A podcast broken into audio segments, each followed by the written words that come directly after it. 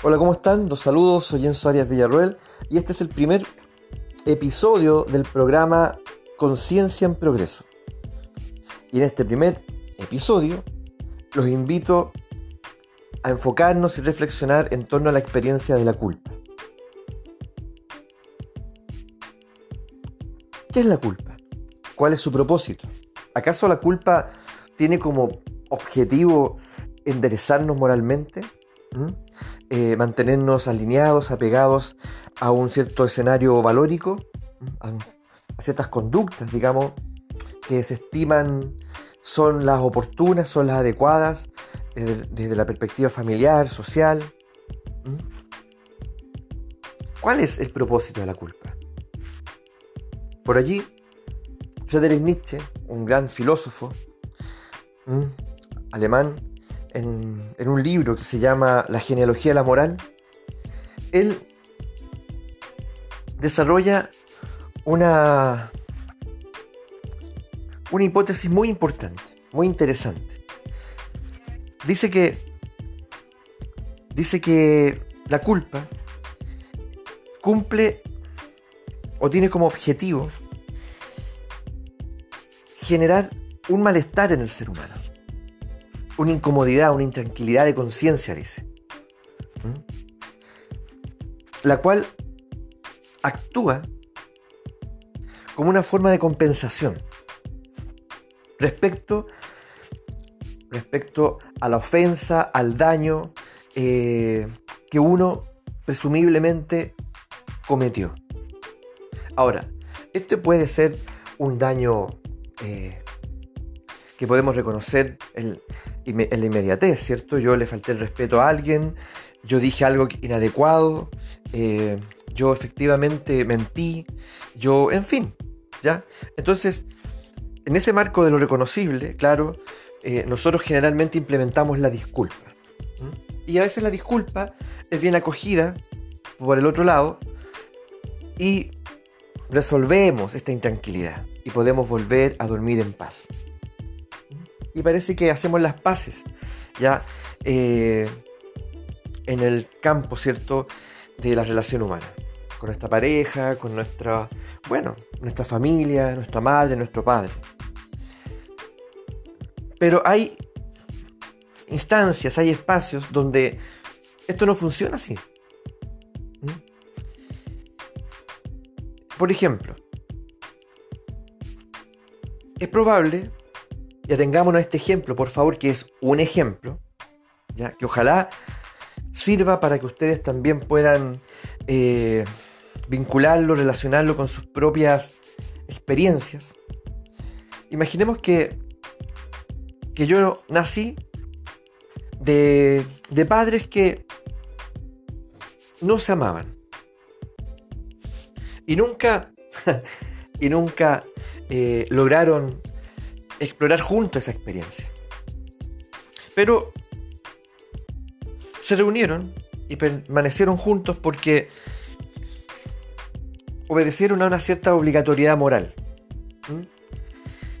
Y sin tener una mala vida, digamos, padres muy educados, ya eh, aprendieron a quererse, a apreciarse, a agradecerse, pero nunca hubo pasión entre ellos.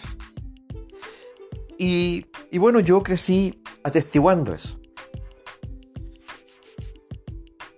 El asunto es que al mismo tiempo algo en mí se daba cuenta de que esta madre y este padre no eran del todo felices.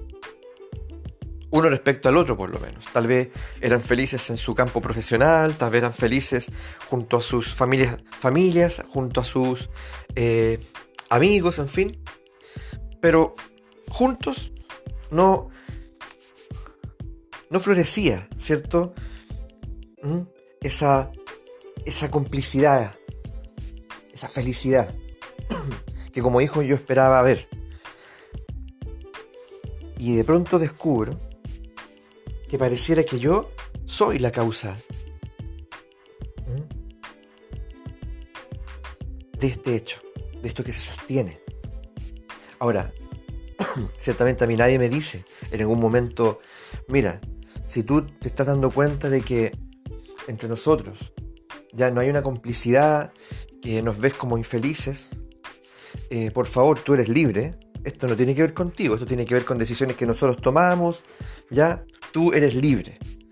Y tampoco yo tuve el lenguaje de pequeño, eh, oportuno, como para decir, eh, ¿saben?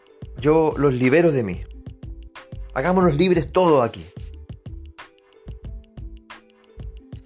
Entonces, eso no ocurrió. No estuvo el lenguaje, no estuvo la agudeza, la percepción, no estuvo tal vez eh, tampoco, ¿cierto?, el gesto adulto, eh, ni entre ellos, ni respecto a mí. Entonces quedamos todos atrapados aquí. Todos quedamos atrapados ya en esta infelicidad, en esta suerte de simulación.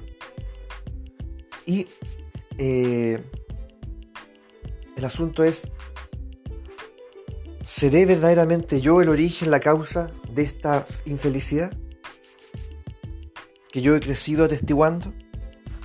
Si, si es así, ¿qué puedo hacer? ¿Puedo vivir tranquilo? ¿Hacer mi vida así como así? Ojalá pudiese, pero generalmente no. Entonces, voy... se va anidando en mí, perdón, un sentimiento de deuda, del cual Nietzsche también habla se va anidando en mí un sentimiento de deuda. Y la deuda hay que pagarla. ¿Mm? Eh, pero como nadie me ha liberado, y yo tampoco, ¿cierto? Me, pude dar esa libertad a mí mismo, entonces, ¿cómo pagamos ese sentimiento de deuda? ¿Mm? Generalmente a través de la culpa, haciéndome culpable. y sobrellevando este malestar, esta intranquilidad. Como si este malestar fuese, la, fuese el pago, fuese la forma ¿ya? de compensar, entre comillas, el daño. ¿Saben, papá, mamá? Discúlpenme por haber nacido, ¿ya? Eh, bueno, ya estoy aquí, en realidad voy a llevar conmigo esta culpa, este malestar. Ojalá que esto sea una forma de compensar eh, el daño. Bueno, el asunto es que si fuera así, ya, y este, esta culpa eh, fuese temporal, durara un instante, un día, un año, dos años, eh, tal vez tiene un objetivo, tiene un sentido, pero en realidad no lo tiene, porque esta culpa la puedo llevar conmigo toda la vida, toda la vida. Y yo, en fin, voy creciendo y esto sigue en mí, persiste en mí.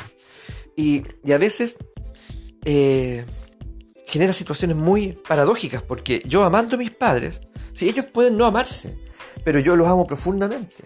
Y la verdad que me han dado una buena vida. ¿ya? Entonces, ¿qué es lo que ocurre? Que yo no puedo estar cerca de ellos. No me puedo sentar en paz a la mesa con ellos. Porque me siento intranquilo.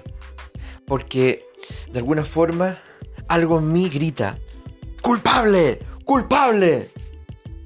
Y, yo quiero salir arrancando, me desespero. Entonces yo descubro que estando retirado de ellos, me siento mejor que estando cerca de ellos. Tal vez algunos de ustedes están, ya, están reconociendo ¿ah? alguna, alguna de estas imágenes.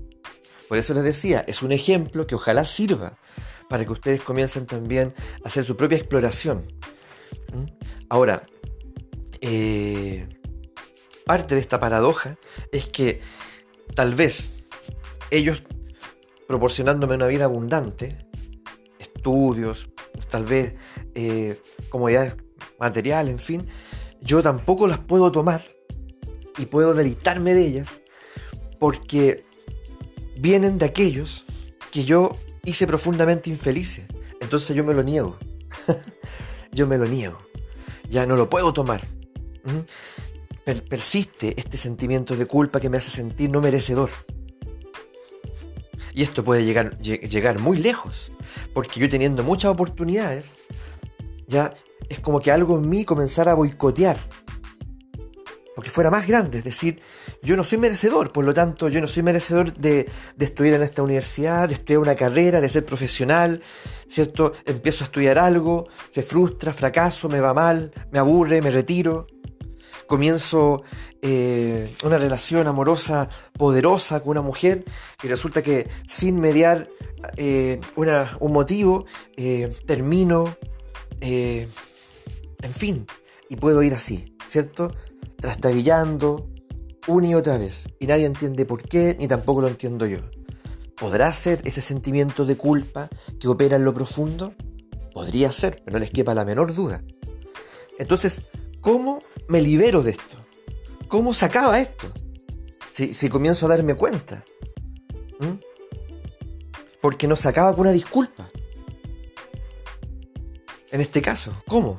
Entonces, por allí uno descubre, a la luz de grandes filósofos y grandes como estudiosos de esta experiencia, yo nombro algunos, por ejemplo, ya Carlos Castaneda, Nietzsche, Bert Hellinger, Víctor Frankl, entre varios, los que a mí me ha tocado por lo menos cierto eh, estudiar, ellos dicen que es muy importante el gesto, que opera como una acción concreta, es decir, la culpa se resuelve ya con la acción, con el acto. No con la buena intención, no pensando simplemente. Ya. Eh, ni siquiera, ni siquiera eh, poniéndome en una, posición ya eh, emocional desde la cual yo me conecto para entrar en comunión con este, con este origen culposo. No. Tiene que ser a través de la acción. La acción. ¿Y qué acción? Y la acción cómo opera, como un gesto, como un gesto que va a poner fin, si yo así lo quiero, ya a esta verdadera tortura. Entonces, ¿y qué gesto? Bueno, ahí depende de tu creatividad. Entonces, yo voy a, voy a dar un ejemplo, pero ustedes comprenden que un ejemplo y lo pueden eh, adaptar a su propio escenario, a su propia, a su propia historia. Eh, el gesto, evidentemente, no tiene como fin, por favor, eh, como, como sanar algo, ¿me entiendes? No tiene como fin, eh, a partir de ahí, recuperar todo el tiempo perdido con mis padres. No tiene como fin si fuera, por ejemplo, respecto a una relación amorosa que tuve hace unos años y también se frustra por algún motivo, eh, reivindicarlo todo y volver, ¿cierto?, a comenzar de cero. No, el gesto viene a terminar con la tortura del sentimiento de culpa. ¿Ya? Entonces nos libera. Me libera a mí y te libera a ti. Entonces, imagina este gesto, ¿ya? Que está inspirado en uno de los libros de, de Carlos Castaneda. Imagina que yo sé que mi padre siempre ha soñado con un cojín perdón, con un sillón de cuero. Y siempre lo describe, ¿ya? Eh, donde él se imagina leyendo un libro, y tomando una siesta. Y mi madre, por otra parte, siempre eh, ha soñado eh, conocer Buenos Aires. Conoce otros lugares, pero no Buenos Aires. Y ella siempre se refiere a Buenos Aires con un anhelo. Entonces, yo podría tomar estos anhelos personales, estos sueños, y si están en, mi, en, en mis posibilidades, yo puedo hacer aparecer ese sillón y puedo hacer aparecer esos pasajes y esa estadía. Para que mi madre vaya con quien desee. Pero yo a partir de eso le digo a mis padres, Padre, aquí a través de este sillón que es tu anhelo, yo cancelo mi deuda. No, sin aspaviento, sin aspaviento, sin eh, ritualizarlo tampoco. Tiene que ver con que yo llevo a cabo este gesto desde un sentimiento puro, íntimo, íntimo, de cancelación, ya. Mi padre lo toma, mi madre lo, toma, les agradezco les agradezco profundamente, porque ese gesto también, ¿cierto?, opera como un acto de gratitud a la vida y un acto de gratitud, ¿cierto?, por ser los padres que, que han sido. Y cancelamos esta tortura de vivir con este malestar y esta intranquilidad. Y tal vez tengamos la fortuna de poder volver a sentarnos a la mesa con estos padres, en este caso yo, en paz. Y poder gozar por fin de su presencia. Y por otra parte, sentirme merecedor de tomar todo lo que ellos me pueden dar y todo lo que la vida me puede ofrecer. ¿Qué les parece? Recuerden que es un ejemplo que ustedes tal vez les puede inspirar a encontrar ese gesto, a idear ese gesto, ya para no seguir, no seguir sobrellevando esta intranquilidad que, que les arruina la vida y nos aleja de quienes amamos. Nos vemos en el próximo episodio.